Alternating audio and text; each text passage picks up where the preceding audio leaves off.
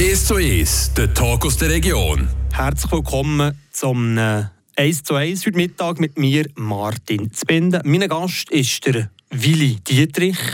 Er ist 80 aus Schmitten, ehemaliger Kadermitarbeiter beim Bund, beim SECO, Staatssekretariat für Wirtschaft. Viel wichtiger aber, und wegen dem ist er auch da. Herzlich willkommen, Willi Dietrich, auf einmal. Danke vielmals für die Einladung.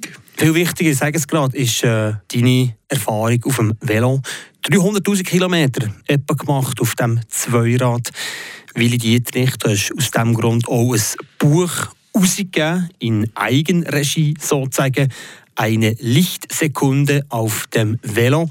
Das ist dein neues Werk, Erfahrungen und Anekdoten aus der Velowelt innerhalb von einem kosmischen Nichts. Willi Dietrich.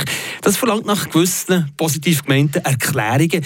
Auf einmal nach deiner Erfahrung mit diesen über 300'000 Kilometern auf dem Velo, wieso hast du das Buch wählen dürfen, rausgeben? Wir haben meine Frau und ich, ich muss da eigentlich jetzt für zwei reden, weil meine Frau ist ebenfalls so begeistert wie ich vom Velofahren. Wir haben so viel erlebt im Laufe von diesen vielen Kilometern, die da zusammen sind, an Anekdoten, an Geschichten, an Ereignissen, Erfahrungen.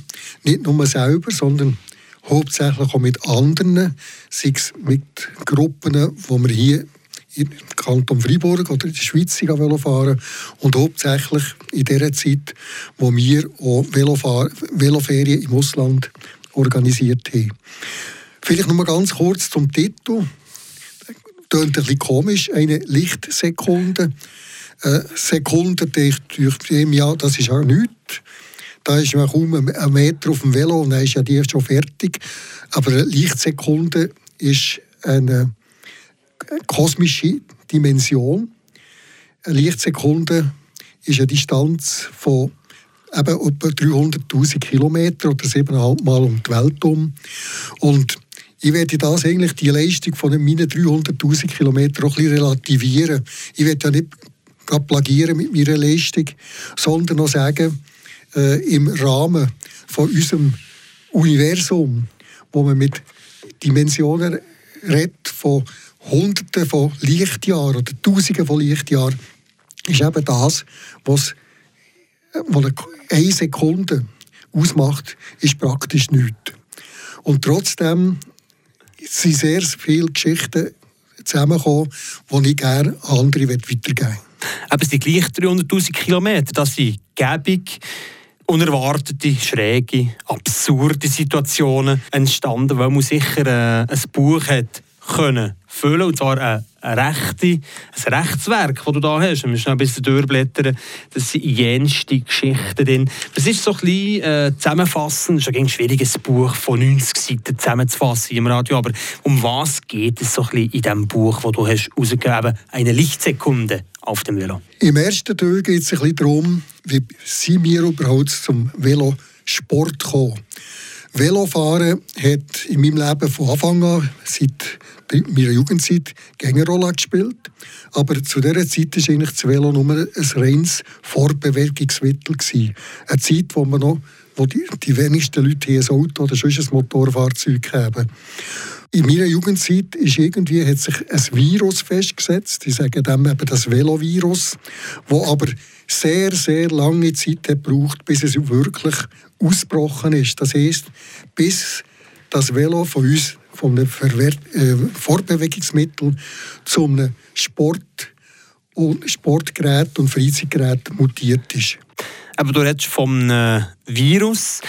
In diesem Kontext in, als Velofahrer bekommt es eine positive Konnotation, oder das Wort Virus. Ja, wir haben natürlich, nachdem dass wir selber äh, unseren Aktionsradius auf dem Velo ständig erweitert haben, ständig natürlich auch ein bisschen an Kondition, an Fitness zugelegt haben, ist es das Bedürfnis gewesen, auch andere an unseren Erlebnis, an, dem, an der Faszination von Velofahren können teilzuhaben.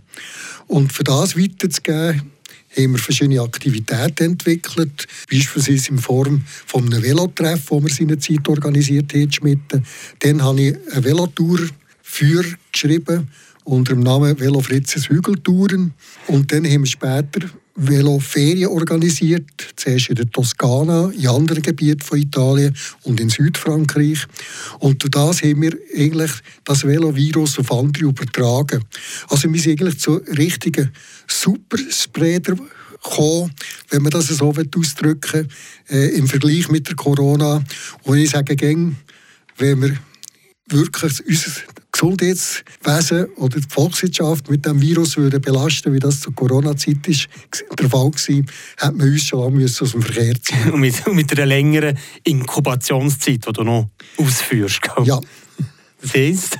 Also die Inkubationszeit ist mindestens 20 Jahre gegangen, äh, weil nach meiner Berufsgrundausbildung habe ich mich selber weiter, sehr intensiv weiter ausgebildet, habe eine Familie gegründet, haben ein Haus gebaut, wir haben Buben aufgezogen und das ist parallel zu meinen anspruchsvollen beruflichen Funktionen sehr wenig Platz für Sport. Und das ist, als ich etwa Mitte 40 war, mein Masterstudium an der Universität Lausanne abgeschlossen hatte, wo ich ziemlich ausbräumt war, haben wir einen Ausgleich gesucht zum, zum Beruf. Und dann ist einfach das Velofahren, das als Latenzvirus schon bei mir eingepflanzt war, ist eigentlich im Vordergrund gestanden. Und jetzt hast du deine Erfahrungen niedergeschrieben in diesem Buch «Eine Lichtsekunde auf dem Velo». Der Autor hier, Willi Dietrich, heute Mittag hier zu Gast. Kurz noch zum Ende von dem ersten Teil so ein, bisschen, ein, ähm, ein kleiner Ausschnitt von diesem Buch. Ein kleines Zuckerli, ein kleines lustig machen, sozusagen, in, deine, in deinem Werk gespickt von witzigen, ironischen Geschichten? Ja, da kommt mir vielleicht gerade eh ein Geschichte in Sinn.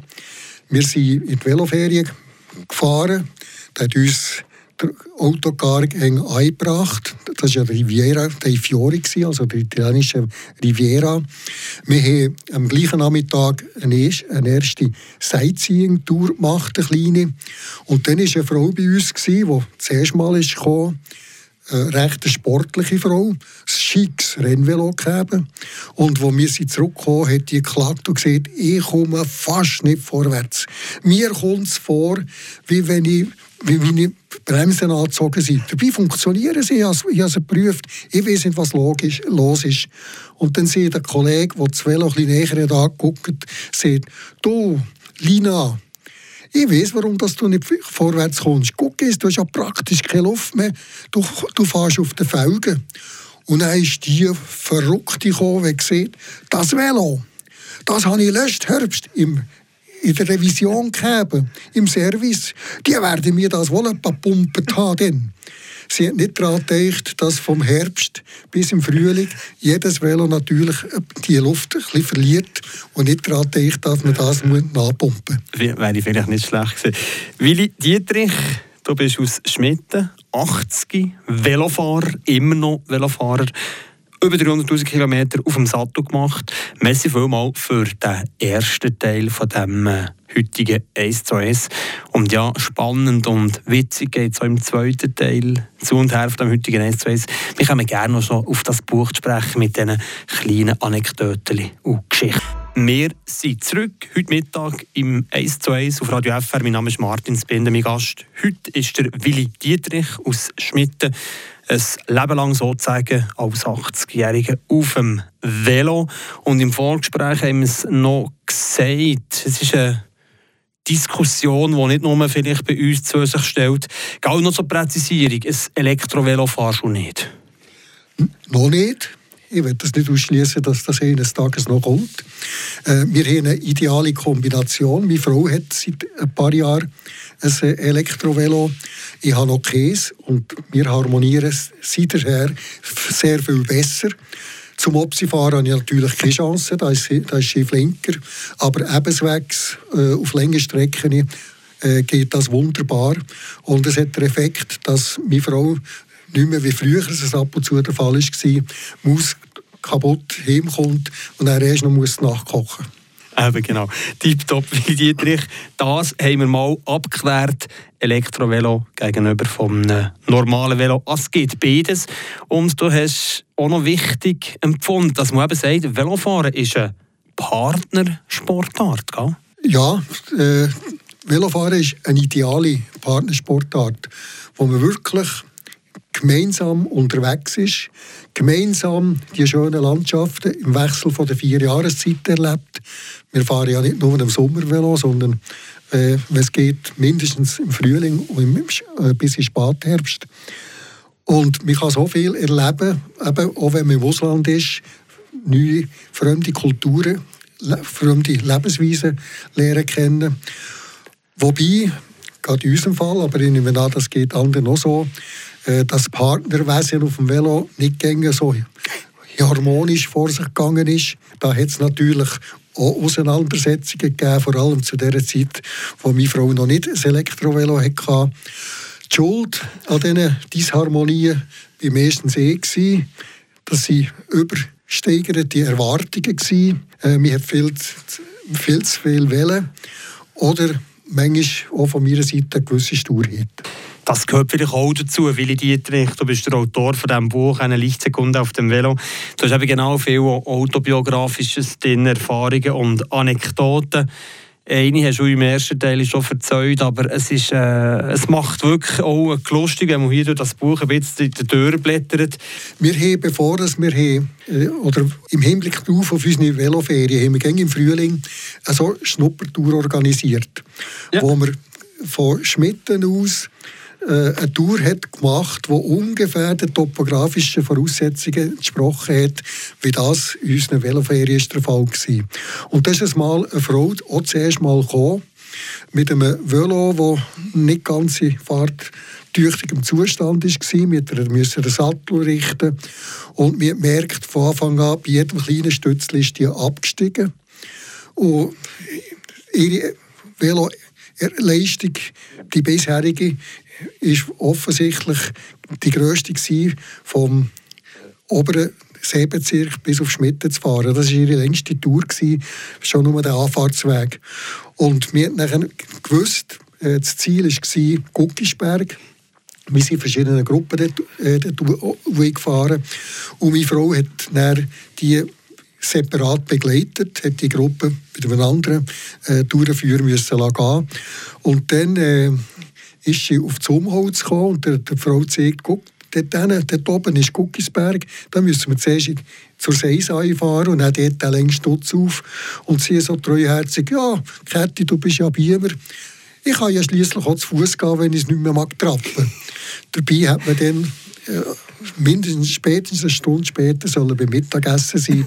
Sie hat sich doch, doch überzeugen dass das Elva schon ein zu streng ist und dass wahrscheinlich Veloferien noch ein zu früh ist für ihren Fitnessstand. Absolut. Eben über 70 Kursgeschichten hast du, äh, Willi Dietrich, als Autor, so einen, einen Querschnitt über die unzähligen Eindrücke, Erfahrungen, Erlebnisse und Anekdoten auch für die, die selber Velo fahren, natürlich, die können mitlachen, mitschmunzeln, können das alles nachvollziehen. Aber was ist so schlussendlich der, der Zweck, die Idee von, von dieser Schrift, die du eben in Form von einem Buch hast herausgegeben Das Motiv war, das Hauptmotiv, dass äh, wir von diesen vielen Erlebnissen, von diesen zum Teil schrägen äh, Ereignisse, die da passiert sind, wo man sich vielleicht im Moment aufgeregt hat, wo man sich geärgert hat, wo man aber heute darüber lacht, dass man das ein bisschen äh, weiterverbreitet, unserer Nachwelt, in erster Linie auch meiner eigenen Familie weitergibt.